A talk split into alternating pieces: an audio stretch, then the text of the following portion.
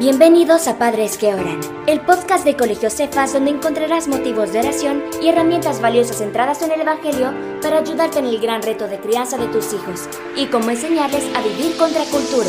Con ustedes, nuestra anfitriona Samantha Carrade García. Ok, bueno, gracias hermanos por estar acá. De verdad que hemos estado aprendiendo mucho juntos. No sé si tal vez usted no logra venir siempre, pero ojalá que, que por lo menos se esté poniendo al día con los podcasts, porque todo está en Spotify y usted puede ponerse al día con los episodios eh, que hemos ido cubriendo. El currículum de este año es particularmente relevante. Eh, el del año pasado también estuvo bien bonito, bien, bien aplicativo respecto al Evangelio en todos los aspectos de nuestra casa y también está guardado, ese si no me equivoco está en YouTube. Eh, pregunte, escriba al colegio y pregunte por estos recursos si usted se los perdió.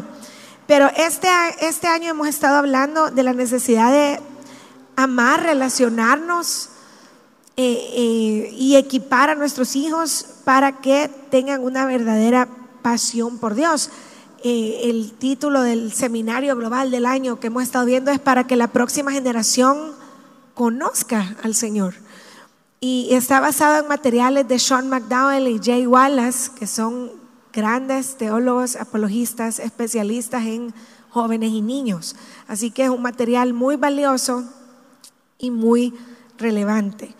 Pues eh, lo último que estábamos viendo, las últimas dos sesiones que estudiamos, hablamos de que el amor por nuestros hijos nos hace ayudarles a desarrollar una pasión por el Señor y estuvimos viendo cómo ayudar a que nuestros hijos desarrollen una pasión por el Señor.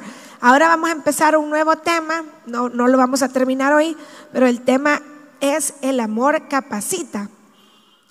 Y vamos a hablar acerca de cómo tenemos que resistir el deseo de entretener y dedicarnos mejor a capacitar esto es algo que tenemos que tener en cuenta, incluso muy fuertemente los pastores de jóvenes, porque de repente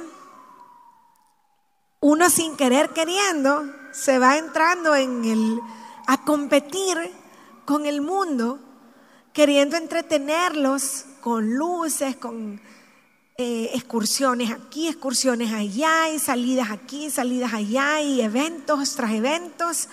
Y, un grupo de jóvenes puede parecer muy activo, pero estar lleno realmente de pura entretención y no de esencia del el Evangelio y de capacitarlos para que sepan vivir en los tiempos que les está tocando vivir, nuestros hijos y nietos.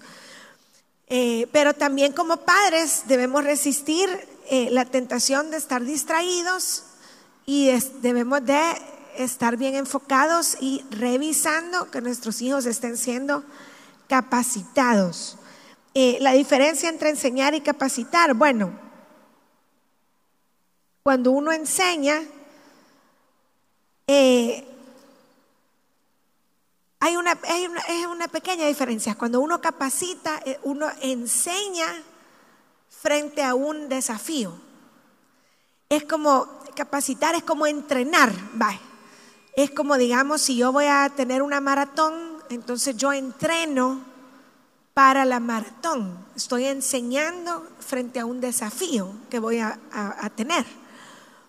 Lo mismo cuando estoy entrenando para un partido, ¿verdad? Ahorita con el mundial, todos están entrenando, les están enseñando frente al desafío del mundial.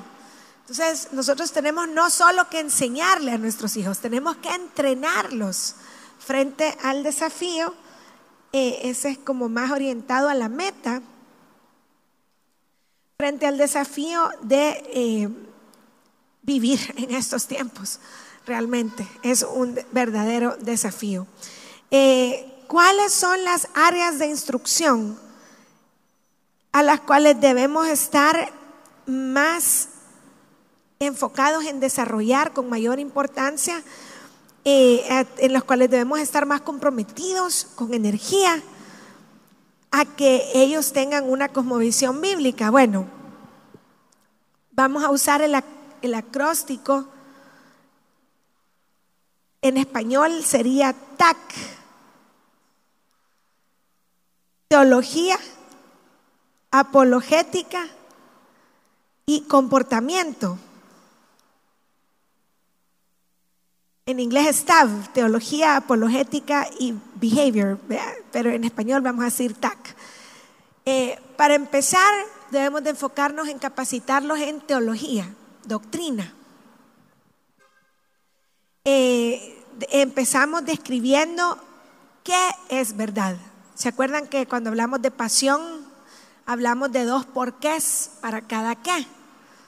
Entonces, primero les decimos el qué qué es verdad. Teología es mucho más fácil que ellos distingan ideas falsas si les hemos enseñado las características del verdadero.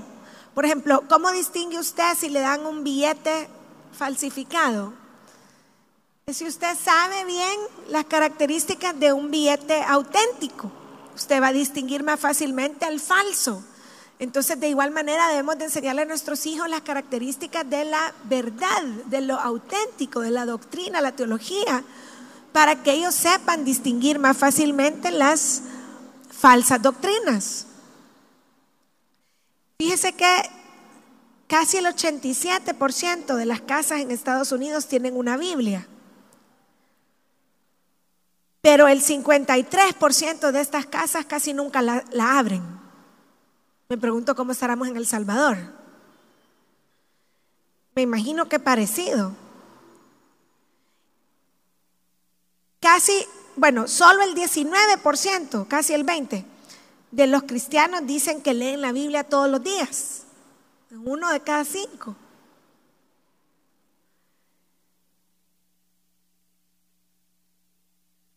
Por lo tanto, Solo el 17% de los cristianos que consideran su fe importante y, asisten a la iglesia regularmente tienen, de hecho, una cosmovisión bíblica. ¿Cómo vamos a tener cosmovisión bíblica nosotros mismos si no leemos la Biblia, la doctrina, la verdad? ¿Cuántos de ustedes saben como padres defender ante sus hijos temas como por qué la Biblia dice que no al homosexualismo, por qué la Biblia dice que no al aborto. Son temas que hemos cubierto desde este púlpito este año. Y si usted se lo ha perdido, pues sería bueno, como le digo, refrescarlo con los podcasts.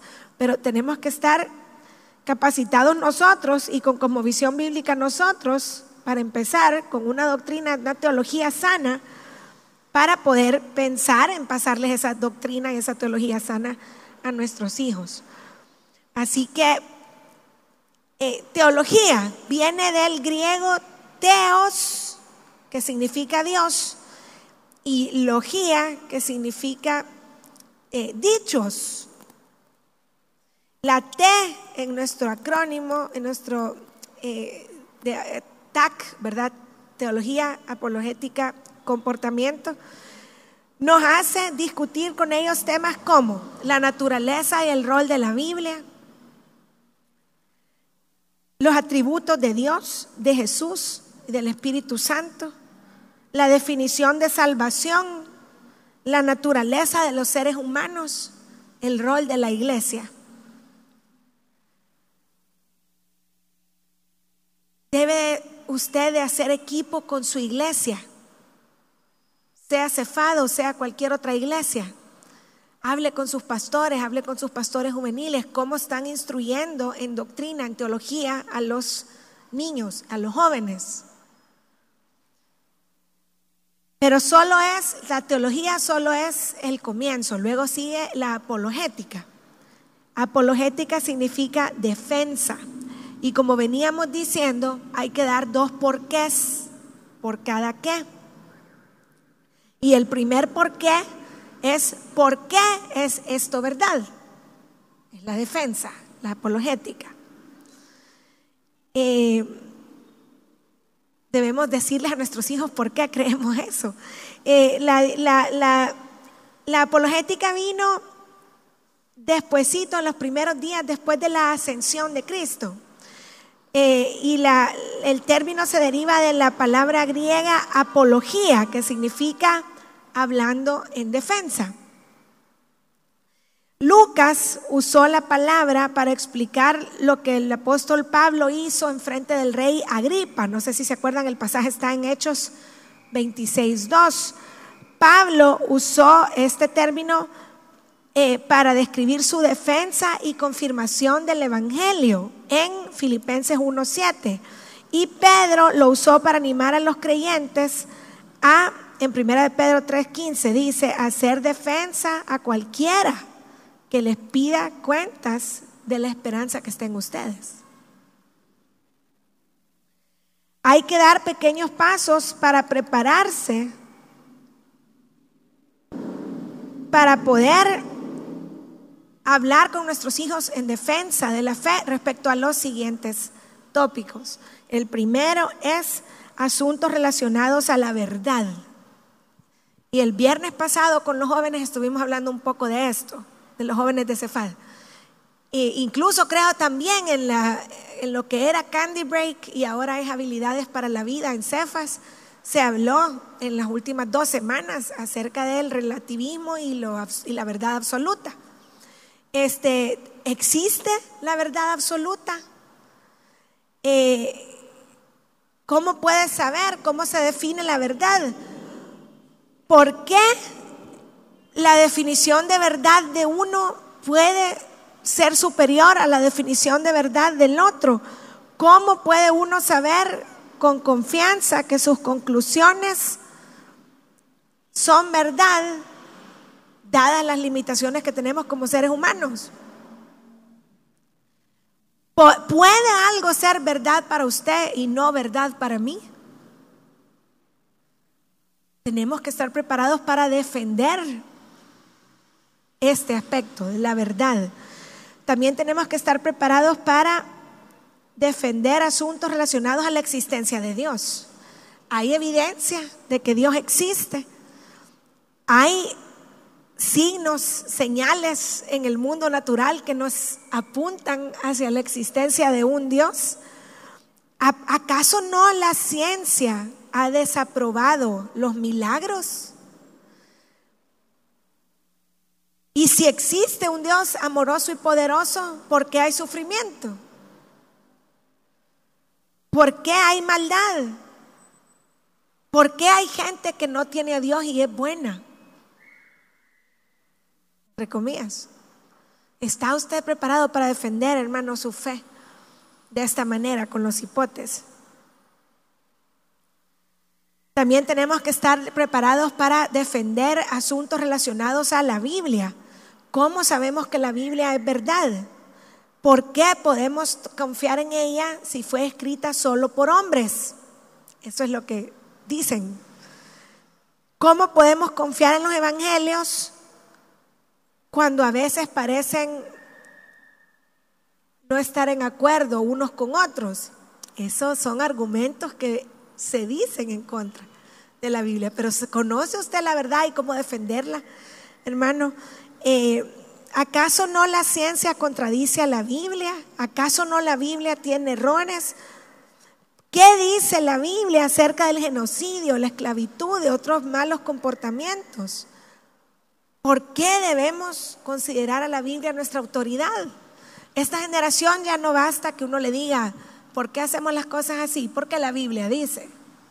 Ah, ¿y por qué le tengo que hacer caso a la Biblia? ¿Sabe usted defender eso?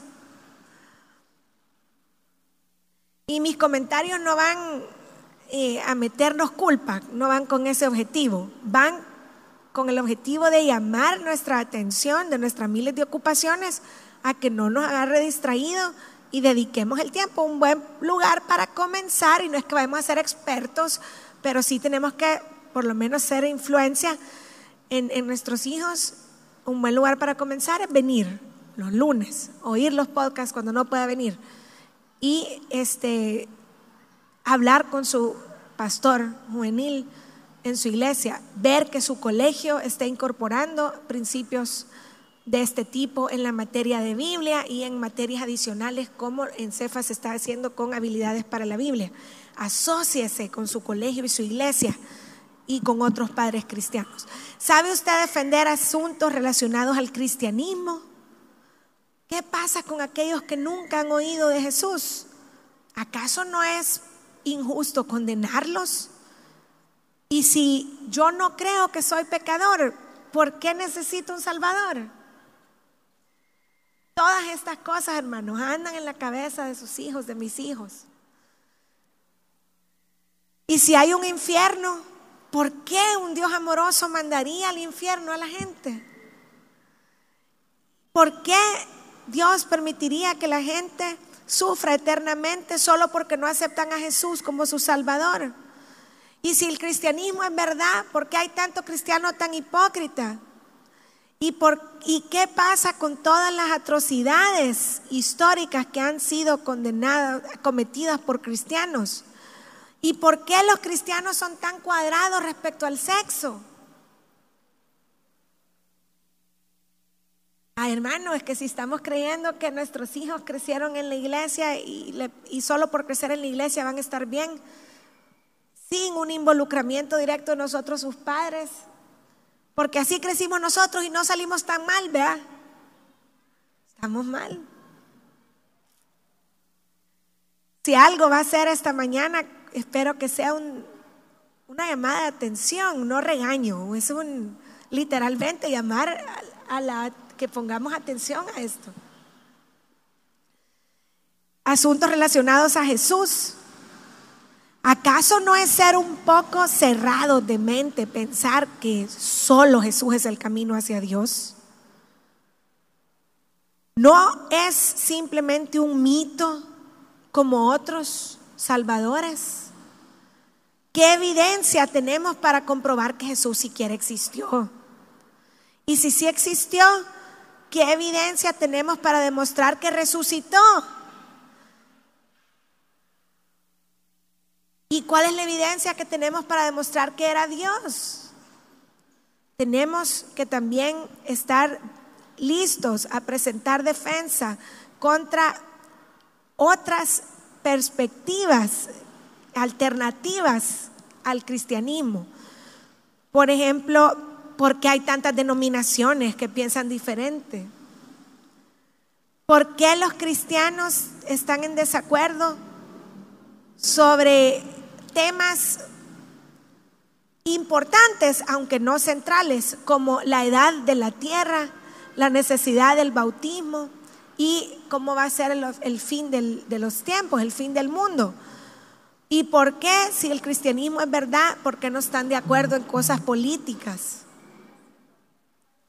Asuntos relacionados a cosmovisión alternativa, como por ejemplo si, los si el cristianismo es verdad, ¿Por qué otras religiones causan comportamiento moral bueno y seres humanos plenos, satisfechos? Yo tenía, teníamos con mi esposo un amigo que cuando se fue a la universidad, su compañero de cuarto, estudió en Estados Unidos, era musulmán. Y nuestro amigo súper cristiano, sólido cristiano hasta la fecha, es un sólido cristiano. Pero él nos contaba qué educado era su compañero musulmán. Más educado que muchos cristianos. Más respetuoso que muchos cristianos. Más noble y orientado hacia las buenas obras que muchos cristianos. Y si su hijo conoce a alguien así, está preparado para saber que el Islam no es la conmovisión verdadera.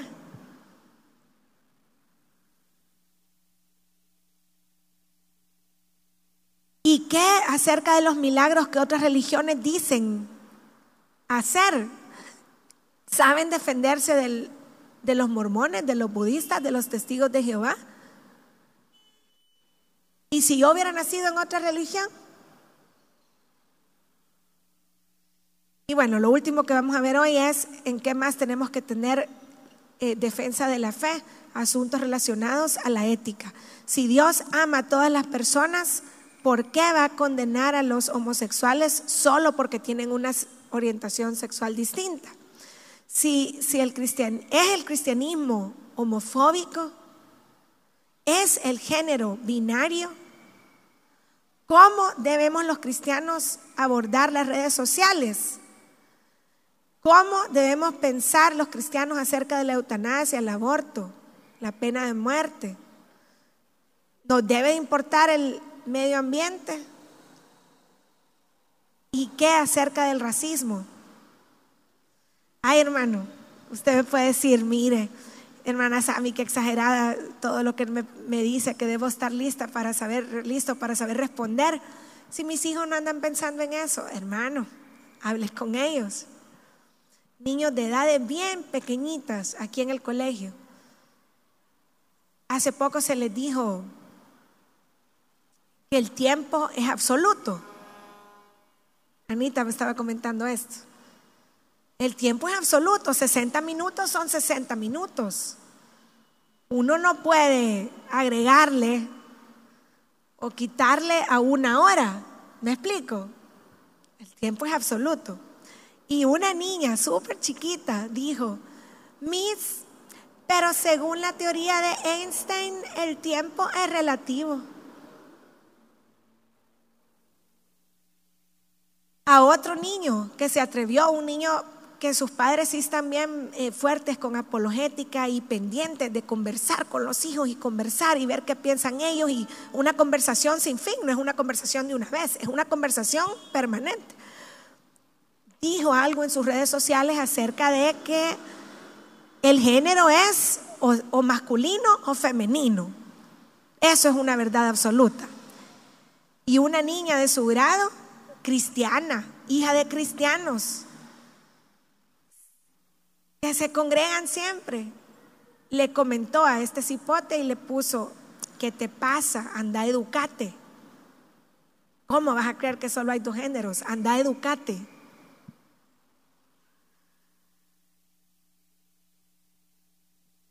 Y bueno, no logramos cubrir el comportamiento hoy por falta de tiempo, vamos a cubrirlo la semana que viene.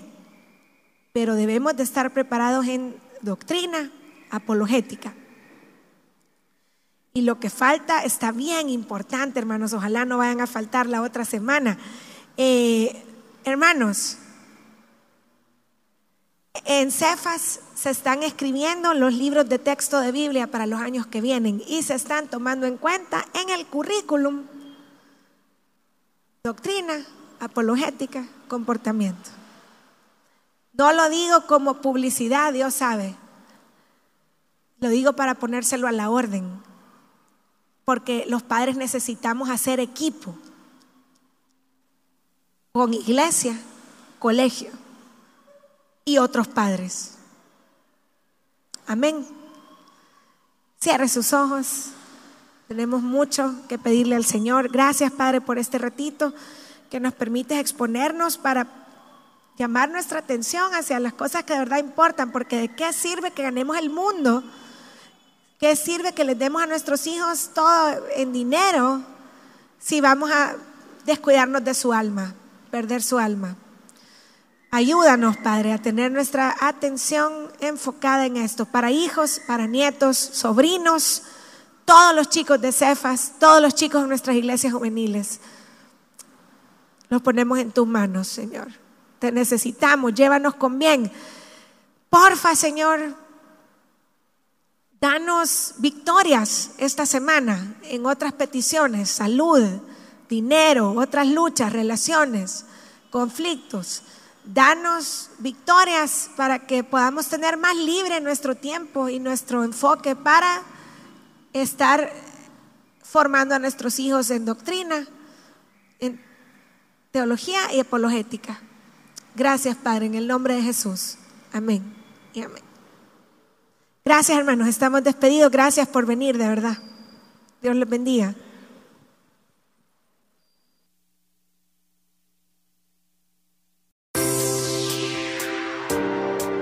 Gracias por acompañarnos. Recuerda que no somos padres perfectos, sino que por la gracia de Dios somos padres que oran. Hasta el próximo episodio.